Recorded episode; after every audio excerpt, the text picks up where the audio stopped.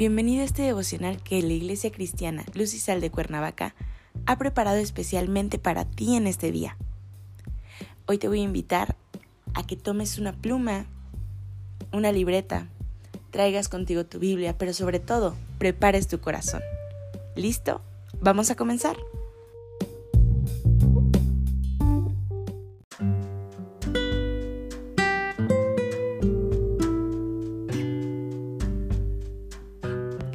Es un gusto saludarte el día de hoy. Bienvenido. Nuestro tema de hoy es Sabiduría de Padre. Hoy te voy a pedir que me acompañes a Primera de Reyes 3, versículo 9. La palabra del Señor dice, Da pues a tu siervo corazón entendido para juzgar a tu pueblo y para discernir entre lo bueno y lo malo, porque ¿quién podrá gobernar este pueblo tan grande? Cuando murió el rey David, su hijo Salomón asumió el trono. Era joven aún y la enorme responsabilidad fue un gran peso para él. Además de ello, su padre había sido un gran rey y el pueblo de Israel esperaba que fuera tan bueno o mejor que David.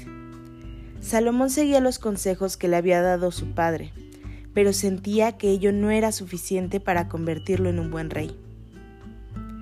Primera de Reyes 3:5 nos dice, Esa noche Salomón lo pasó de en Gabaón, mientras dormía, Dios se le apareció en un sueño y le dijo, Pídeme lo que quieras y yo te lo daré. Más adelante en la palabra dice, Pero yo soy muy joven y no sé qué hacer. Dame sabiduría para que pueda saber lo que está bien y lo que está mal.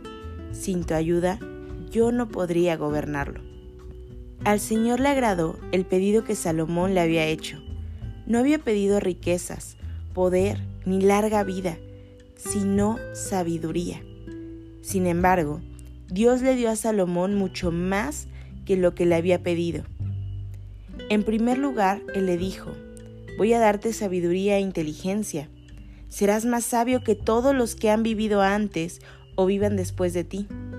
Y en segundo lugar le dijo, pero además te daré riquezas y mucha fama aunque no hayas pedido eso. Mientras vivas, no habrá otro rey tan rico ni tan famoso como tú.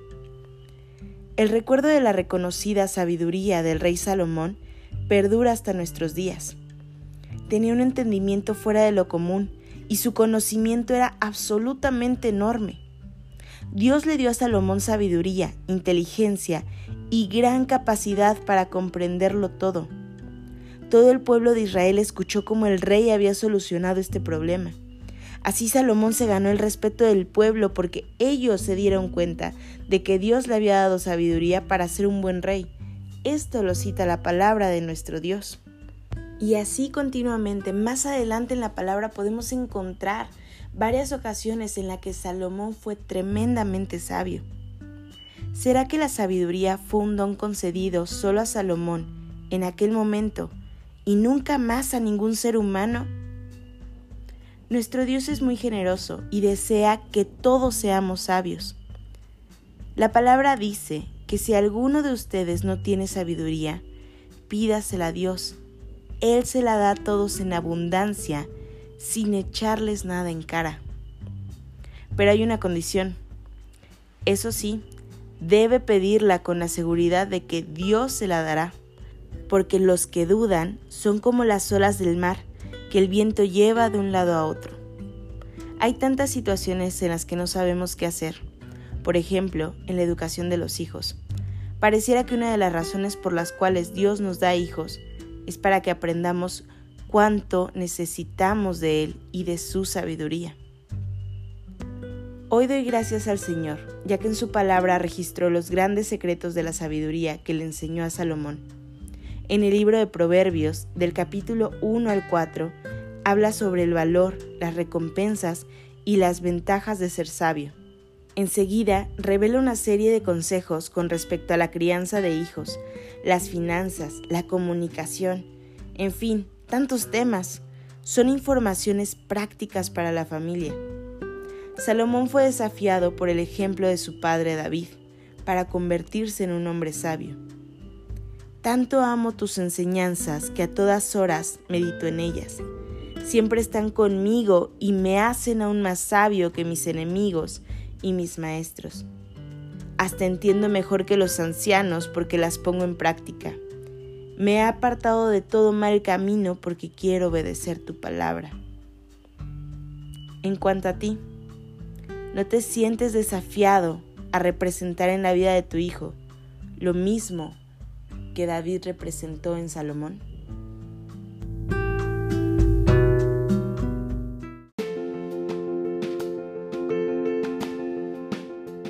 Ha sido un placer compartir la palabra contigo el día de hoy. Te animo a que sigas esta serie, Amor de Padre, y que te unas a nuestros grupos de conexión. Recuerda que toda la semana tenemos un espacio especial para ti. Nos escuchamos el día de mañana. you